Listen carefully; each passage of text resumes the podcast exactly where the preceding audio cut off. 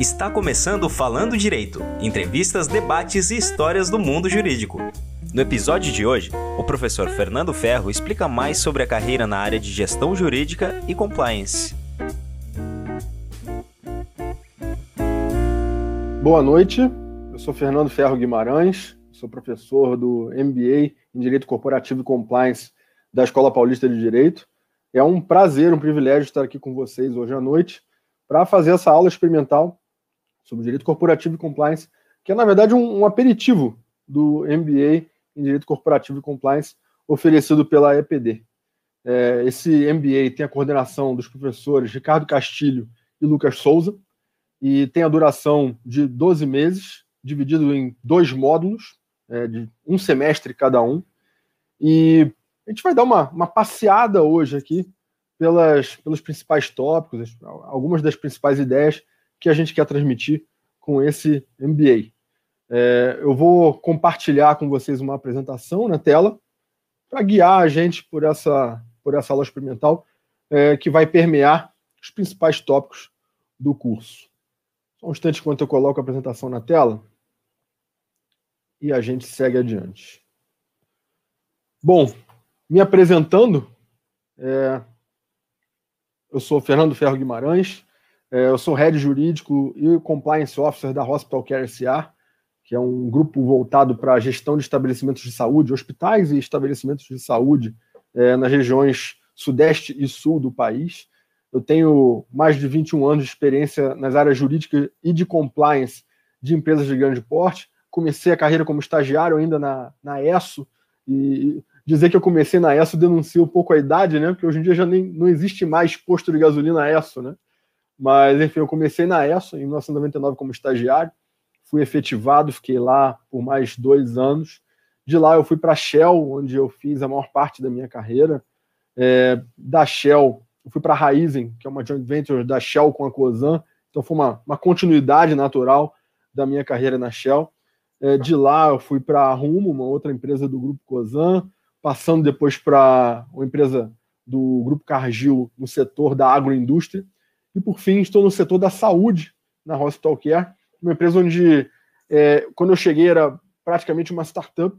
É, coube a mim criar o departamento jurídico da empresa, que hoje eu lidero, criar o programa de integridade da empresa, é, onde hoje eu sou compliance officer. Então, foi uma experiência diferente de praticamente escrever um livro com as páginas em branco, criando uma estrutura jurídica que não existia, usando aí a bagagem desses anos atuando em empresas de grande porte. É, e é um pouco dessa bagagem, um pouco dessa experiência que eu pretendo passar para vocês, não só nessa aula, que, como disse, é um aperitivo, mas também em algumas disciplinas ao longo do MBA.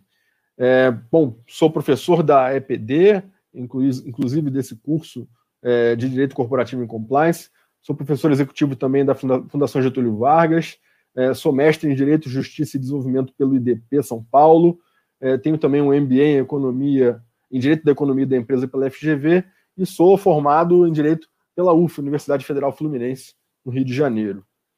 É, falando um pouco aqui sobre as carreiras jurídicas e os caminhos que a gente tem é, na carreira jurídica. Né? E, inclusive, sempre que eu vou entrevistar alguém para minha equipe, sempre que eu vou conversar com, com alguém é, numa uma situação em que a gente está recrutando um profissional para para a empresa onde eu trabalho, a gente sempre começa a conversa é, por esse caminho. Né? A gente tem três possíveis opções, falando de forma bem ampla, na carreira jurídica.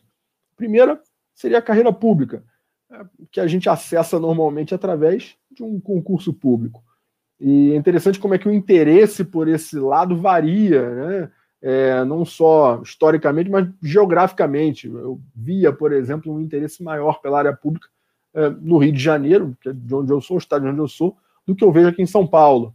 E, mas, enfim, é, é uma carreira sedutora, é uma carreira né, que tem seu brilho e é uma possibilidade bem atraente, é, principalmente para quem está ainda no início da carreira, quem não começou ainda a, a tratar com advocacia no âmbito de uma empresa ou num grande escritório.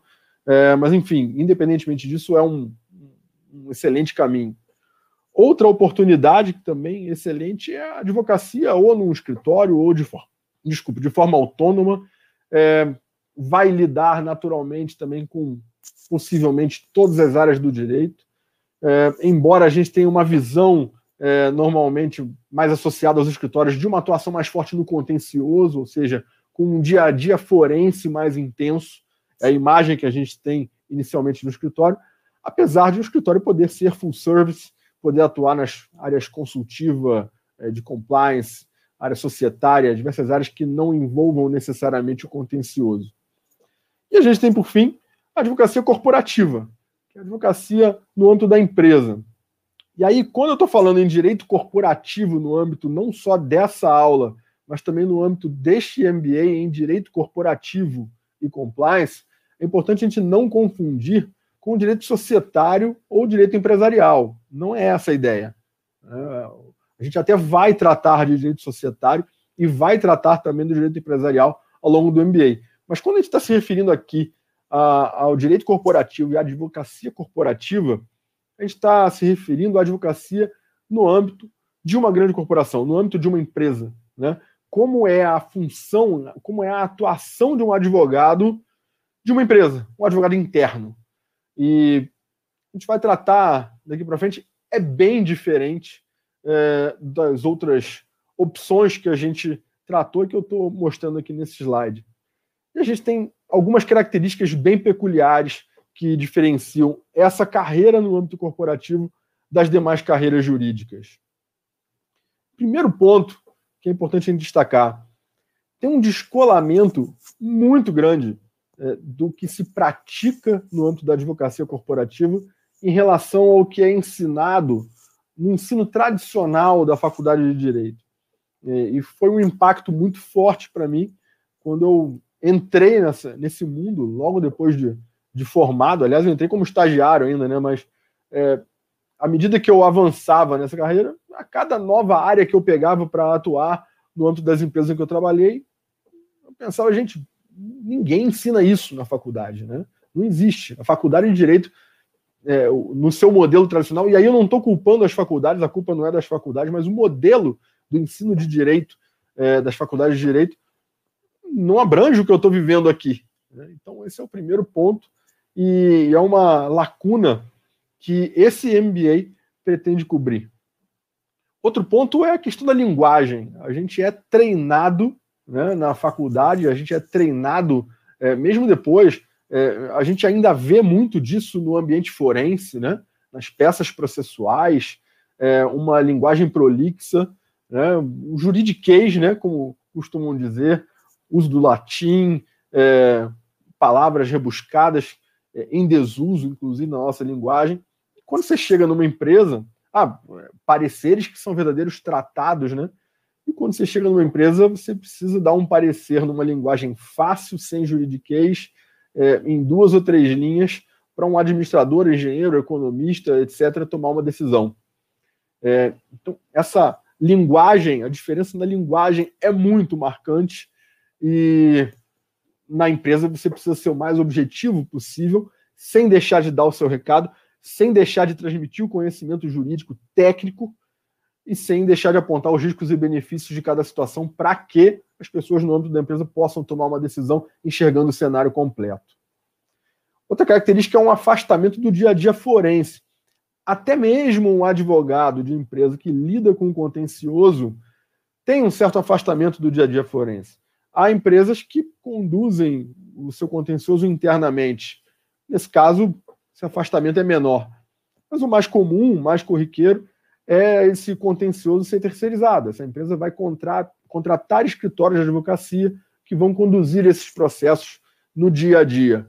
Então, até mesmo quem lida com o contencioso se afasta desse dia a dia do fórum, né, de ir lá encostar a barriga no balcão do, do cartório da vara, da primeira vara civil da capital, é, de ir lá, é, é, enfim, acabou. Tá certo que o processo eletrônico já diminuiu um pouco desse dia a dia, né? Mas mesmo assim ele ainda existe e no âmbito da empresa é, é mais raro esse contato, é mais distante esse contato, mesmo para quem acompanha processos na, na, no seu cotidiano.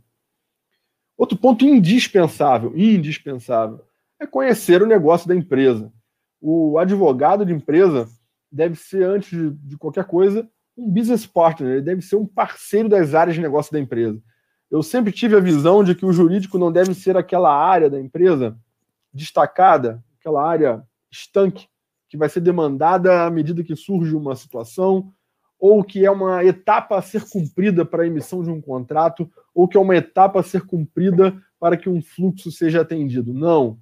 O jurídico não tem que ser visto nem como uma pedra no sapato, nem como uma etapa a ser cumprida. Ele tem que ser visto como um parceiro para ajudar a empresa a fazer negócios da melhor forma, da forma mais segura e, claro, de maneira que as tomadas de decisão sejam sempre enxergando o cenário completo. Então, o jurídico tem que conhecer o negócio da empresa, de maneira que ele consiga ajudar a empresa a fazer negócios. E em muitas situações é, eu me vi ao longo da minha carreira em que, mesmo eu não sendo da área de negócio, mas por ter a experiência assessorando as áreas de negócio, eu, como jurídico, pude contribuir de forma decisiva para que negócios fossem fechados. Então, é, é, é essa visão que se tem que ter do jurídico, cada vez mais. Cada vez mais o jurídico tem que ser visto como um elemento, uma área estratégica.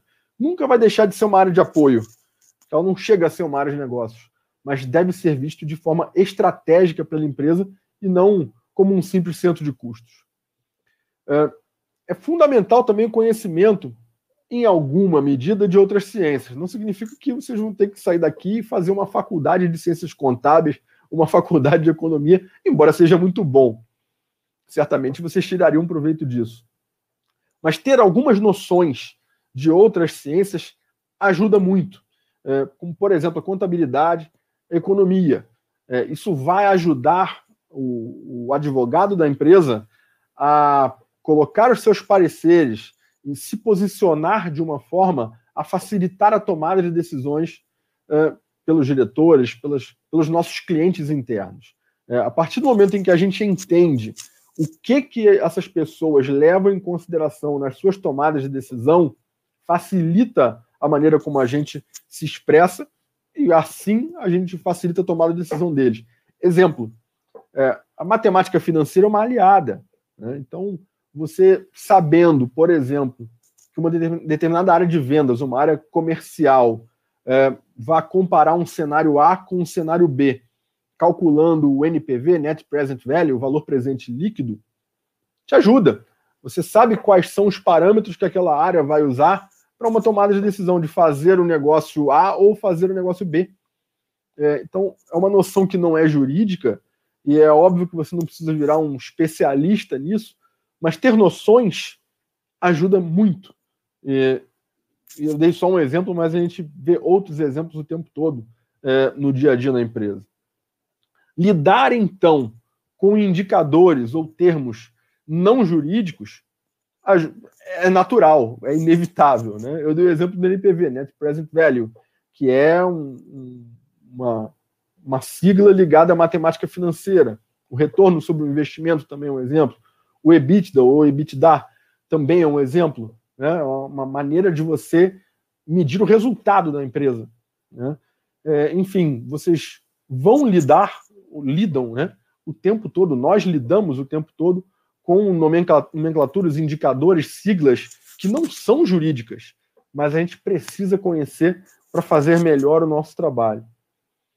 À medida que a, o advogado vai subindo na empresa, à medida que você vai progredindo, você naturalmente vai virando mais gestor, mais administrador do que advogado.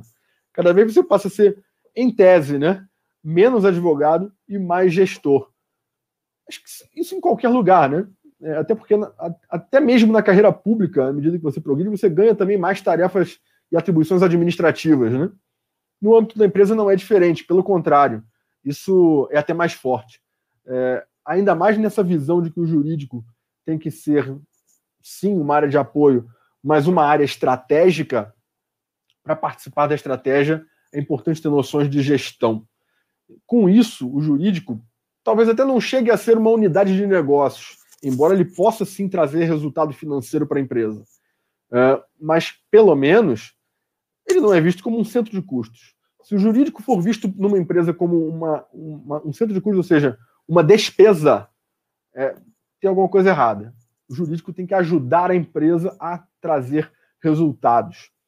E como que se mede isso? É preciso, então, que essa gestão jurídica, que essa atividade jurídica dentro da empresa tenha indicadores. Sem indicadores, você não tem gestão. Você precisa medir para você saber se o seu trabalho está na rota certa para atingir uma determinada meta. É, e sem você, antes disso, ter traçado os objetivos e metas, onde é que você quer chegar então? Né? Então, hoje em dia, é, você não vai ter um jurídico administrado ao sabor dos acontecimentos à medida que os fatos forem acontecendo e as demandas chegarem. É, o jurídico vai estar é, numa empresa que provavelmente, tendo uma gestão profissional, vai seguir e adotar metodologias de gestão, como por exemplo PDCA, Plan, Do, Check, Act, só para dar um exemplo, é, Six Sigma, é, gestão da qualidade total, vários, várias metodologias de gestão organizacional, e o jurídico não vai estar a parte disso. O jurídico vai ser uma das engrenagens dessa estrutura organizacional que vai ter também seus indicadores, vai ter é, suas, seus objetivos, suas metas, vai ter a medição do resultado na rota para atingir essas metas, com todas as ferramentas é, de cada metodologia é, que a empresa resolver aplicar. Então, hoje, a gestão jurídica é uma gestão que é, não, não difere em nada de uma gestão de uma área de negócio de uma empresa, com seus indicadores, metas, objetivos uma metodologia para essa gestão. E uma grande aliada para isso é a tecnologia. É, até numa, numa aula recente, é, surgiu um debate a respeito do impacto da tecnologia, é, direito 4.0, etc., na nossa vida. Nada disso é novidade. Né? Se a gente voltar um, um pouquinho no tempo, é, eu, quando comecei a estagiar, a, a maneira de acompanhar as novidades legislativas, as novas resoluções, eu sempre trabalhei em empresas é, que atuavam em atividades reguladas, né, sempre por uma agência reguladora. É, a maneira da gente ter conhecimento lá no início é, das novas resoluções, novas portarias que impactavam o negócio, era lendo o Diário Oficial. Né?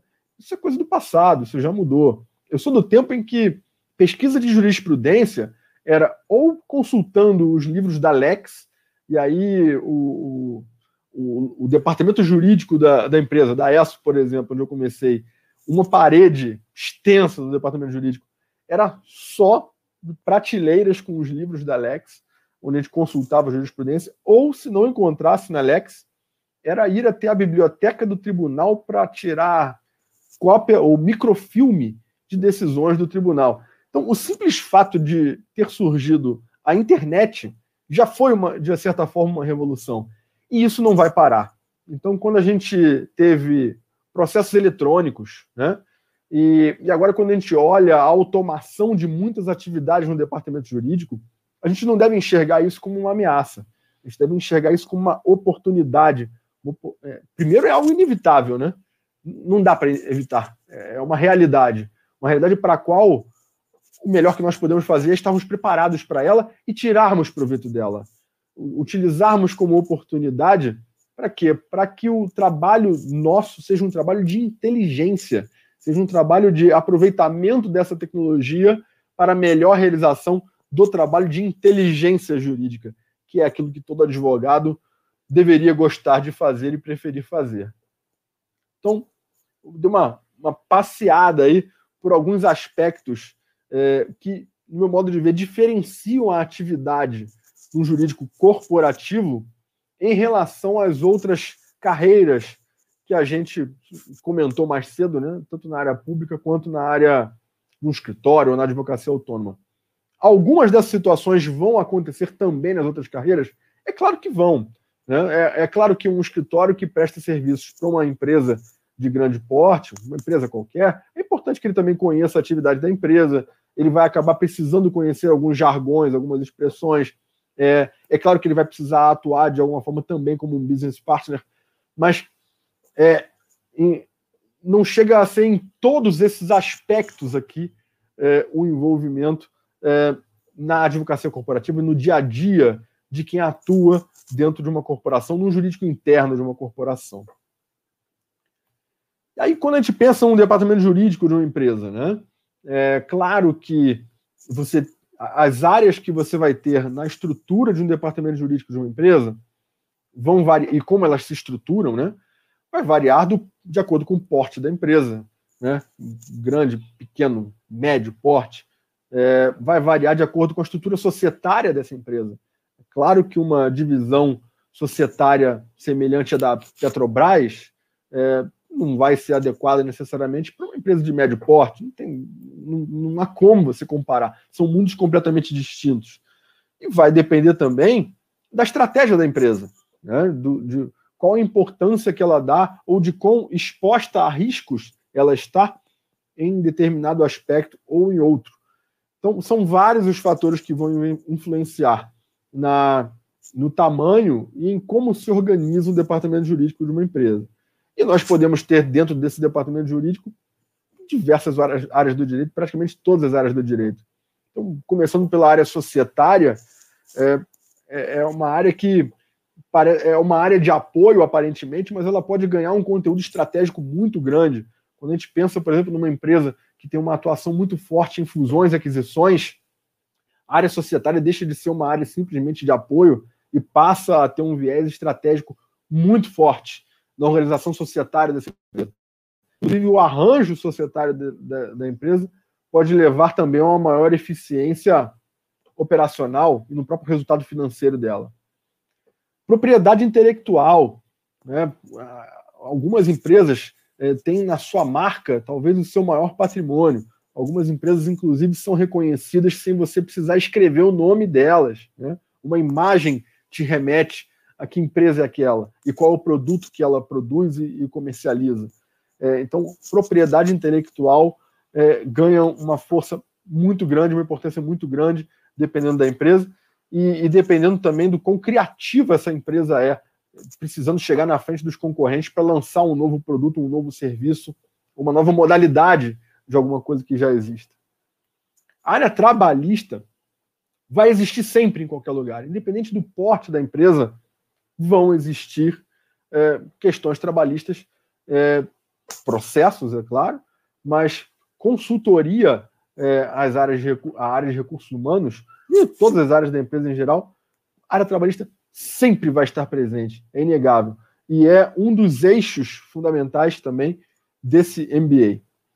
É, área regulatória, principalmente nas empresas que atuam sob uma, uma atuam numa atividade regulada por uma agência reguladora, ganha uma importância muito grande. É, é comum em algumas empresas ter um, um, pouco de regulatório fora do jurídico e um jurídico que dê apoio a essa área. Quando a, a, a interação com a agente reguladora é tamanha que você precise ter uma área que cuide só do regulatório, o jurídico regulatório também passa a ter uma, uma relevância muito maior. A área ambiental merece, inclusive, um, um comentário à parte. É, não só é importante em cada negócio a empresa se dedicar a investigar a situação ambiental do que ela está adquirindo, é, mas também no dia a dia a gente precisa cada vez mais cumprir padrões de performance é, na área ambiental, vou até mais longe, na área socioambiental, não apenas no atendimento à lei. A gente está vivendo um momento em que cumprir a lei ambiental é, não é mais é, simplesmente não é mais suficiente. Né?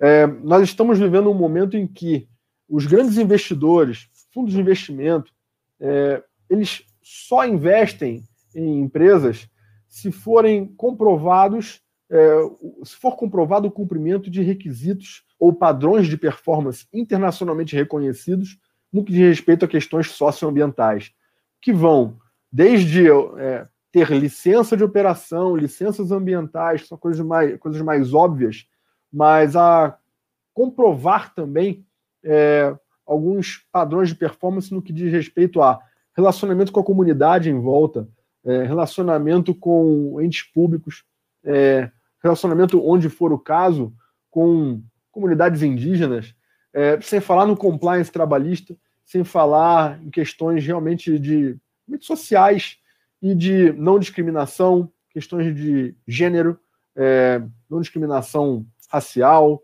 ou por orientação sexual, etc. Então, hoje, a questão ambiental está num contexto maior, está num contexto socioambiental e cada vez mais ah, os fundos de investimento, as empresas estão investindo somente onde existir um compromisso de atendimento aos padrões mais rígidos internacionais eh, no que diz respeito a questões socioambientais. Direito imobiliário. Direito imobiliário é, ele é, pode, ainda que não, não seja o negócio da empresa, ainda que a empresa não atue no setor imobiliário, provavelmente ela vai ter questões imobiliárias. Se ela tiver diversos estabelecimentos, diversas sedes, diversas unidades espalhadas pelo território nacional ou até mesmo fora do país, vai ter negócios imobiliários necessariamente para que essas unidades funcionem onde elas estão. Então, acabei me especializando nessa área, inclusive, durante seis, oito anos. É, eu fui ponto focal para negócios imobiliários na Shell e depois na Raizen. E, e o negócio da Shell nunca foi, nunca foi imóveis, né? A Shell nunca foi corretora de imóveis, nem uma empresa imobiliária. Mesmo assim, a área imobiliária é, exigiu que tivesse um ponto focal para ela no jurídico da empresa, que era um jurídico grande. É, isso denota a importância dessa área do conhecimento do direito também. A parte de suprimentos ou de procurement também é chave na empresa. Se você não tiver é, uma área de suprimentos que tenha um bom suporte do jurídico e que tenha políticas bem desenhadas, você corre o risco de a empresa não ter os, os materiais que ela precisa para produzir o que quer que seja o, o, o negócio dela ou para prestar os serviços que ela presta.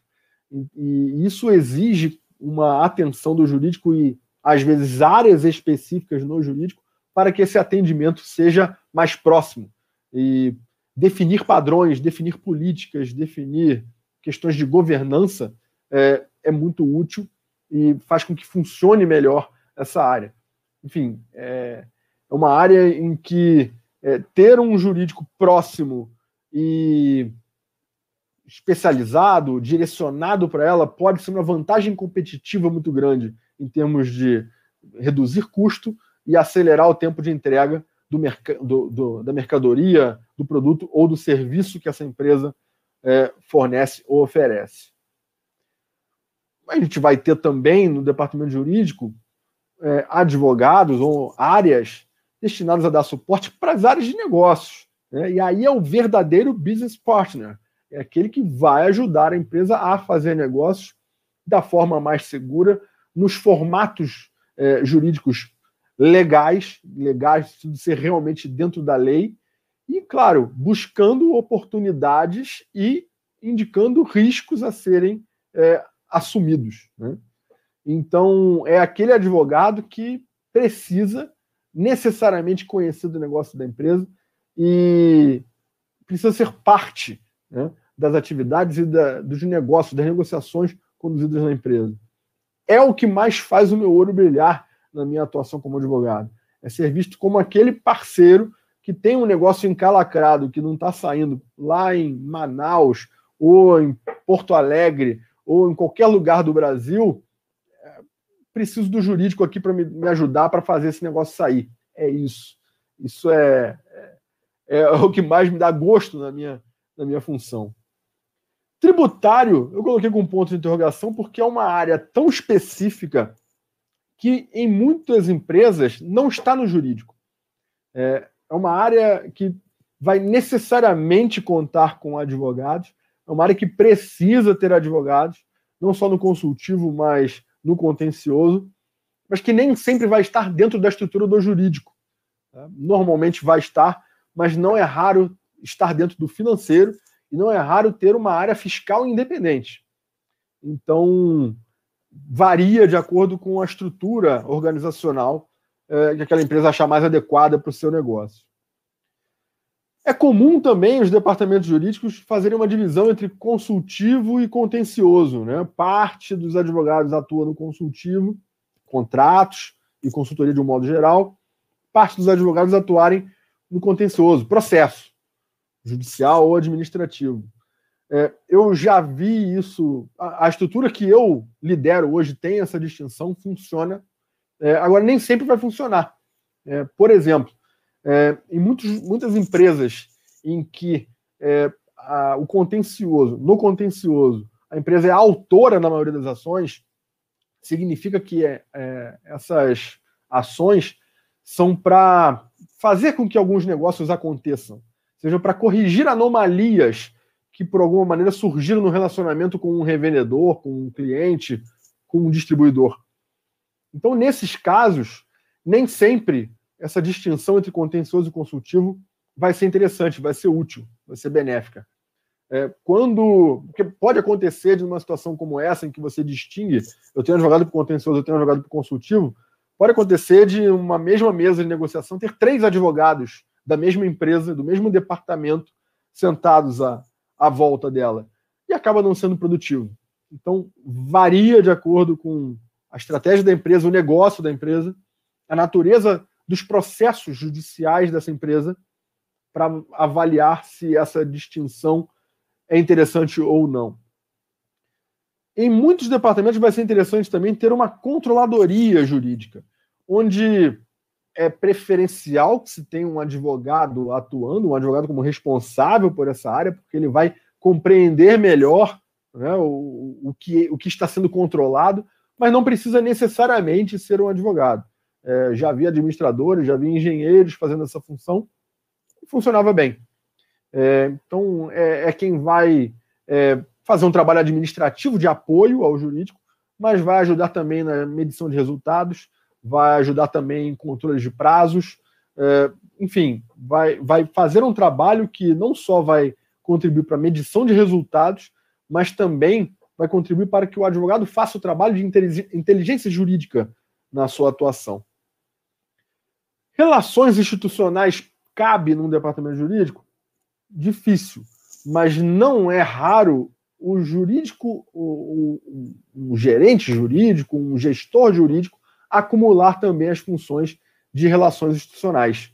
A gente tem cada vez mais o profissional de relações institucionais sendo reconhecido é, como uma, uma função própria, né, autônoma, visto como uma de, uma de uma maneira mais cada vez mais reconhecida, mas dependendo do porte da empresa, é até natural que o jurídico tenha uma afinidade com essa função e o gestor jurídico, então, acumula essa função de relações institucionais.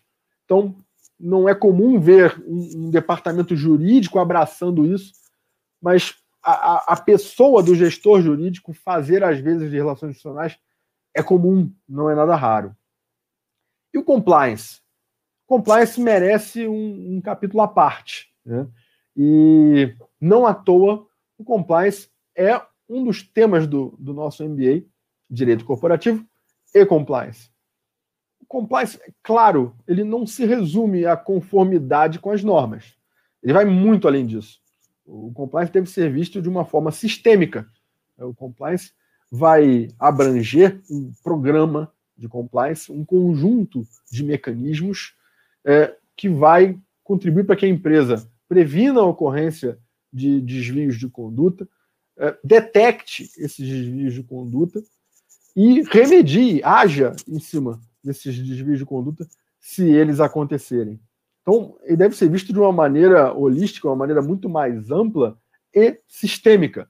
Agora, existe uma afinidade natural entre a atividade do advogado, devido à sua formação, devido ao fato de ele trabalhar com as leis, com as normas, uma vez que o compliance não se resume a, mas abrange também a conformidade com as normas. Então, é, é natural que jurídico e compliance andem juntos, andem casados. É natural que nós tenhamos, então, profissionais da área jurídica atuando também com compliance. E às vezes na própria empresa. Quando isso acontece no âmbito da própria empresa, quando na própria empresa a gente tem jurídico e compliance é, no mesmo setor ou na mesma pessoa, dependendo do porte, né, a gente passa a ter alguns possíveis conflitos de interesses. Né? Não é o ideal. Né? A gente tem, por exemplo, um conflito entre o dever do advogado de manter um sigilo profissional, está né? Tá no nosso juramento né, como advogados, o sigilo, é, versus o dever de reportar que o compliance officer tem. É, o compliance officer provavelmente vai estar dentro de um programa de integridade, que vai ter entre as suas ferramentas, entre os seus documentos, é, um regimento que vai indicar como vai ser o funcionamento desse programa. Muitas vezes, esse compliance officer vai estar ligado a um comitê de ética, um comitê de compliance, e ele vai ter que reportar o que chega até ele. Então, isso pode, em algumas situações, gerar um conflito, ainda que seja um aparente conflito, né? A gente vai falar sobre isso. É, pode gerar uma complicação também no que diz respeito à responsabilização por um ato que o jurídico, o jurídico validou. Vamos supor que um colaborador, um funcionário da empresa, busque um aconselhamento é, do gestor jurídico, que também é o compliance officer, sobre como fazer um determinado negócio. E esse gestor jurídico indica: olha, vai por aqui, faz isso aqui. E apesar de seguir essa recomendação e seguindo essa recomendação, mesmo assim, isso é, é, entendido por um órgão fiscalizador como um desvio de conduta, como um ato ilegal. E aí? Aí você tem um funcionário que praticou um ato ilegal com a chancela do jurídico. Como é que fica o, o compliance officer? Vai poder aplicar uma penalidade sobre algo que ele próprio recomendou? É possível conflito de interesse aí, né? É, e tem a questão também de como é que fica o compliance na advocacia? E, e aí eu já participei de um debate na Fenaló de 2019 que foi muito interessante sobre isso. Né? É, Casa de Ferreiro Espeto de Pau, os escritórios de advocacia, os advogados é, estão praticando algumas das recomendações é, que são dadas no âmbito do compliance. Exemplo, é, no jurídico de uma empresa, quando vai contratar um, um escritório externo, está contratando pelo fluxo da área de suprimentos ou de procurement, está é, tá colocando a cláusula de compliance que é padrão em todos os contratos, ou está contratando um escritório externo simplesmente num e-mail onde a proposta de honorários é enviada e é dado um reply dizendo de acordo. Né? A gente não deve esquecer que tem exemplos de atuação de advogados em escândalos. Né? É, um dos aspectos da Operação Zelotes, por exemplo, é exatamente a atuação de escritórios de advocacia para é, facilitar, influenciar, melhor dizendo, decisões do CARF. É, advogados lidam com agentes públicos o tempo todo. Então, por que não ter um cuidado especial também com essa relação com os escritórios externos, com advogados? Então, são, são alguns aspectos que a gente vai tratar ao longo do curso e que permeiam tanto a atuação de um advogado interno da empresa, quanto a atuação é, de um compliance officer ou de um analista de compliance, um especialista de compliance de uma empresa. E isso tem saída, né? É, falando de forma bem objetiva, é, se existir uma, uma clareza na atuação desse profissional jurídico e compliance de quando ele está usando um chapéu ou usando outro, a chance de esse conflito, conflito ser apenas aparente é maior. Né? Isso tudo, a, as regras de governança, a estrutura de governança da empresa, os regimentos, é, as políticas, vão ajudar a, a, a, sair de algumas possíveis ciladas que poderiam existir nesse âmbito. Né?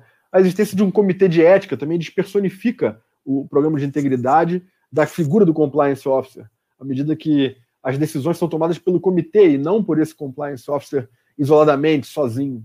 Isso dá mais solidez para as decisões que são tomadas.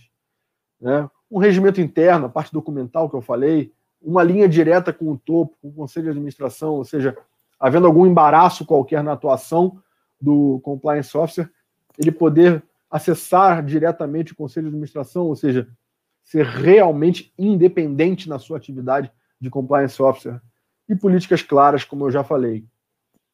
Então, gente, é, a ideia era dar uma, uma passeada por alguns dos principais tópicos, alguns dos principais eixos desse MBA em Direito Corporativo e Compliance.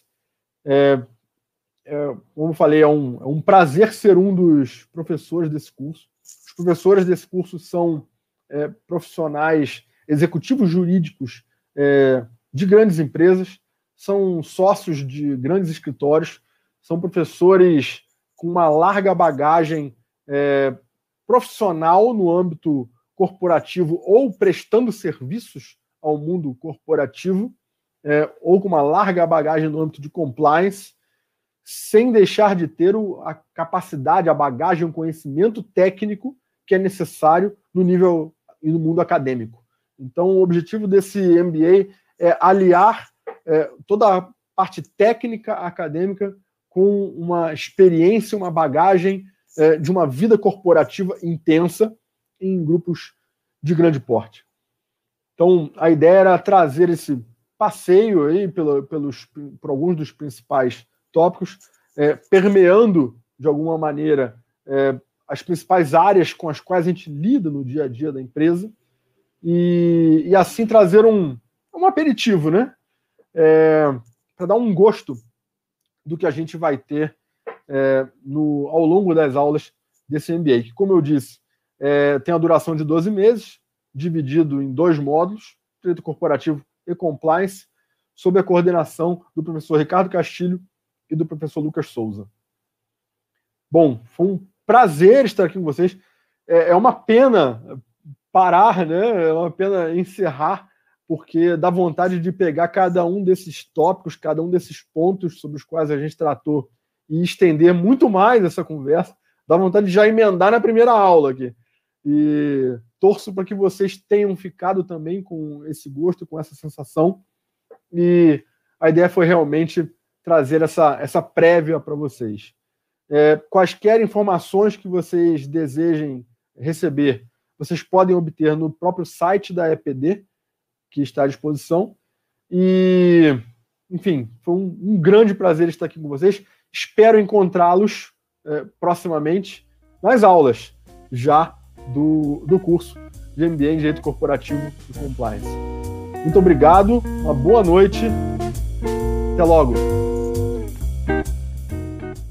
Obrigado por ouvir Falando Direito entrevistas, debates e histórias do mundo jurídico. Até o próximo episódio!